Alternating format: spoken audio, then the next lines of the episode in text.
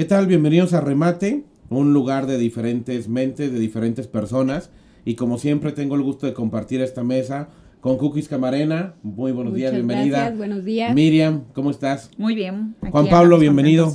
Gracias, un gusto. Oigan, pues una semana interesante, creo yo, pero creo que hay temas obligados. Cookies, ¿cómo viste la semana? ¿Cuál crees que deba ser el primer tema que debamos de abordar? Pues yo creo que el tema que no faltó en nuestras mesas, en las charlas con nuestros amigos y en redes sociales ni se diga y que protagonizó toda esta semana es el tema de la elección de los consejeros de la Judicatura en el estado de Jalisco. Vimos en primera instancia cómo se formularon una serie de requisitos en la convocatoria, la misma convocatoria en la que estuvieron de acuerdo todas las fracciones parlamentarias y donde se estipuló que era súper importante, sumamente importante, que pudieran acreditar con mínimo 80 de calificación los aspirantes a este puesto.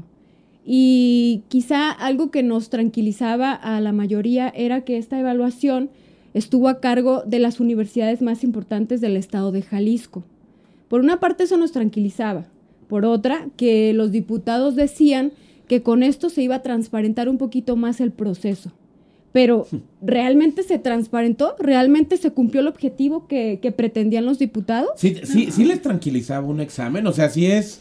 ¿Qué, qué tan importante es el La examen? situación aquí en, en cuestión de lo del examen, yo lo veo eh, en el aspecto de que si bien es cierto de que los consejeros que se elegían no les toca impartir justicia como tal en un tema de que ellos lleven juicios, etcétera, o lleven a, a resoluciones de sentencias, sí es cierto de que están muy adentro de la, de la vida administrativa del Poder Judicial. Y no olvidemos que pues más adelante ellos les va a tocar también el proceso de selección de jueces en, en el Poder Judicial del Estado. es que- Entonces, pues por supuesto deben de ser personas que tengan conocimientos previos en el área Deja tu para poder... mínimos. Sí, sí, No, no, no, Sí, pero claro. no mínimos. A ver, es un acto de corrupción el contender y el aspirar a un cargo al que no estás capacitado. Es una barbaridad. No, no lo concibo que un alguien que se haga llamar Es profesionista antiético. se atreva a aplicar, porque aplicaron a una alta responsabilidad, ¿no? Qué tristeza que, que se presten a eso. Ahora, eh, los avances que habíamos visto, el tema de las universidades, el tema de los exámenes, yo lo veía con muy buenos ojos eh, y sin embargo lo dejaron en letra muerta, ¿no? Vimos cómo muere la separación de los poderes, ¿no? El legislativo, el ejecutivo el judicial. Bueno, nos damos cuenta que se siguen jalando los hilos de- desde el ejecutivo, ¿sí? Para dar línea al, legislativo y al final de cuentas en el judicial llegan los amigos, llegan los de compromiso, llegan a proteger, a ganar cotos, cotos de poder y bueno, sigue pareciendo el Congreso una agencia de colocación de Está cuadros, ¿no? terrible de que todavía peor aún, de entre los tres que terminaron siendo seleccionados, no estuvo la persona o la veintiúnica que terminó Que la- la aprobando. única que aprobó. Entonces todavía es un tema de violentación para las personas que también estuvieron tratando de, de registrarse y que A ver, llevaron todo el Yo proceso. creo que lo más grave es que es el Consejo de la Judicatura. Y Digo, para quien nos está viendo o escuchando, pues el Consejo de la Judicatura es, es el órgano que te- ve temas disciplinarios de jueces, de adscripciones, es decir, es como quien regula a todos los jueces y magistrados del Estado. Creo que es tan sensible esta área. Claro. Eh, hubiese sido tan bueno un mensaje de transparencia, de que están los profesionales, porque imagínense con qué legitimidad llega quien va a revisar a los jueces y magistrados. Creo que aquí, es decir, aquí no, en esta parte no.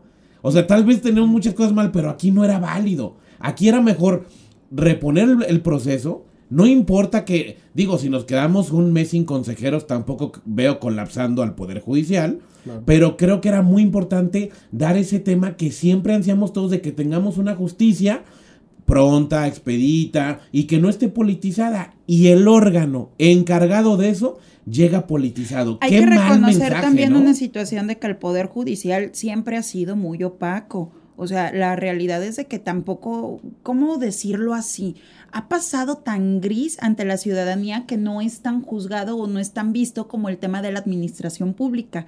Es más criticado o está más en el ojo del huracán una alcaldía municipal, un gobierno del estado o por supuesto la presidencia de la república. Pero por supuesto, en el tema de, del poder eh, judicial, en muchas ocasiones la ciudadanía no voltea a verlo. Y ahí es en donde me parece terrible la situación de que den este madruguete Bueno, y, y este tipo de situaciones. Pero ahora sí lo voltean a ver, ¿no? Porque ya se está perdiendo credibilidad en el Poder Judicial también. ¿Por qué? Porque estas notas, estas actitudes Ey. lo que hacen es, van permeando instituciones que sí eran bien vistas, que sí confiábamos en ellas.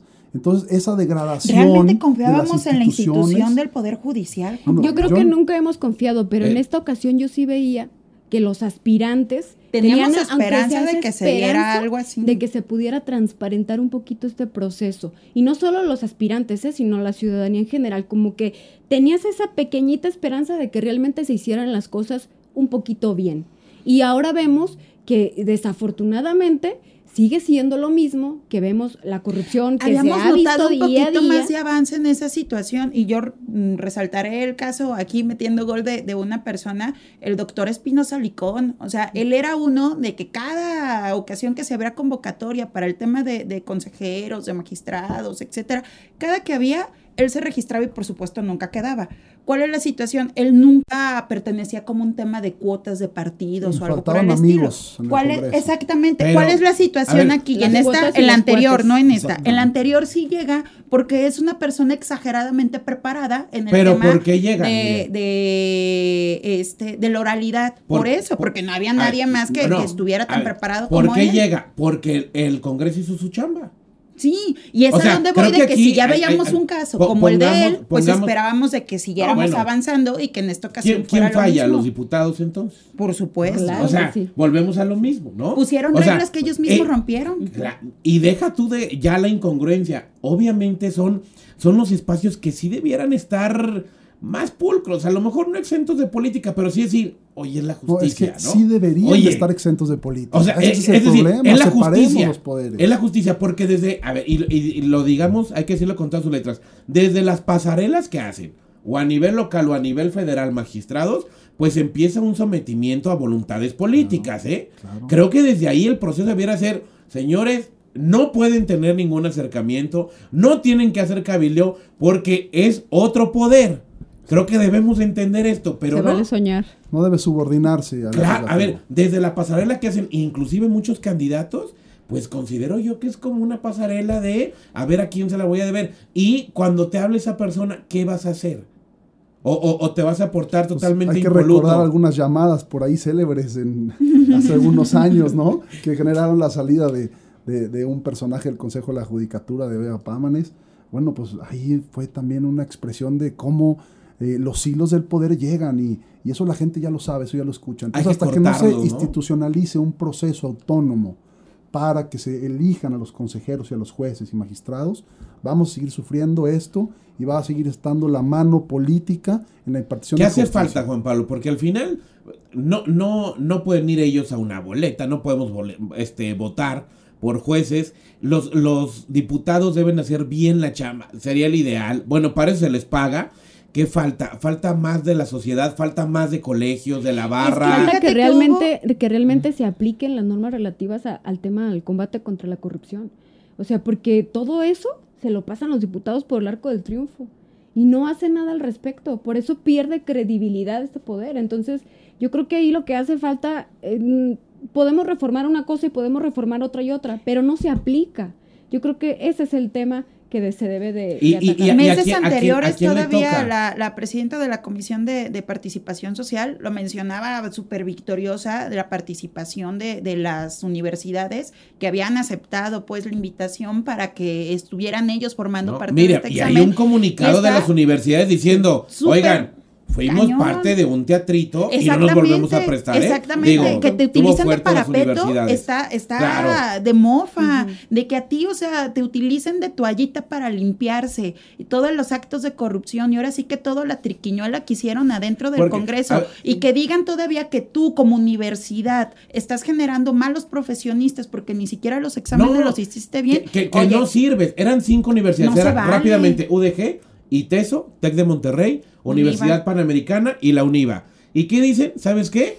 Tu examen no sirve, según aquí un pequeño grupo que nos reunimos, entonces no lo vamos a utilizar. La verdad queda mucho a deber, no pero vale. pues vamos rematando, mi estimado Juan Pablo. Creo que tenemos que primero eh, hacer un examen vinculante y que los diputados no esté a discreción. Si, si demuestras tus aptitudes, es como si en la universidad vas a tú a aspirar y resulta que, ah, no pasé el examen, pero bueno, tengo muchos cuates, déjenme entrar. Bueno, no. Creo que hay que institucionalizar eso. Hay que eh, pugnar e impulsar una separación de poderes. No podemos seguir viendo estos teatros y repartición de cuotas entre amigos. Y creo que es triste el que se vapulea un poder tan importante en un Estado que sufre tanta violencia como el Poder Judicial. Miriam, Bien básico. Responsabilidad y compromiso ético profesional por parte de, estas personas que terminaron contendiendo. No puede ser posible que sigamos hasta la fecha nosotros mismos teniendo esa falta de ética profesional, queriendo asumir cargos para los que todavía no estamos preparados o que no tenemos ni siquiera el tema este, reconocido académicamente con un examen, pero sí por el amiguismo querer seguir teniendo beneficios. Es bien sencillo señalar las cuotas y estar criticándolas, pero cuando nos benefician, todos les aplaudimos, ¿no? O bueno, mejor dicho, ellos mismos la aplauden. Cookies, Bien, remátala. yo creo que estas decisiones ilegales que han tomado los diputados, sin duda es mm, defraudar de nuevo al Estado de Jalisco, a su gente, y burlarse de las universidades que participaron, burlarse de, la academia, burlarse de la sociedad en general. Y, y pues bueno, decían que esta iba a ser la refundación de Jalisco. Creo que más bien estamos en la defraudación de Jalisco. Totalmente. Bueno, de mi parte, creo que deslegitima y pierde la confianza, ojo, en un poder de los tres constituidos. No es un tema del Consejo de la Judicatura, es el Poder Judicial se deslegitima por culpa del Congreso, por culpa de otro poder, a causa del Ejecutivo. Qué lástima que en un acto se lleven y atropellen los tres poderes y diga el jalisciense que nos queda. Pero bueno, regresamos al segundo bloque de remate. Seguimos aquí con ustedes.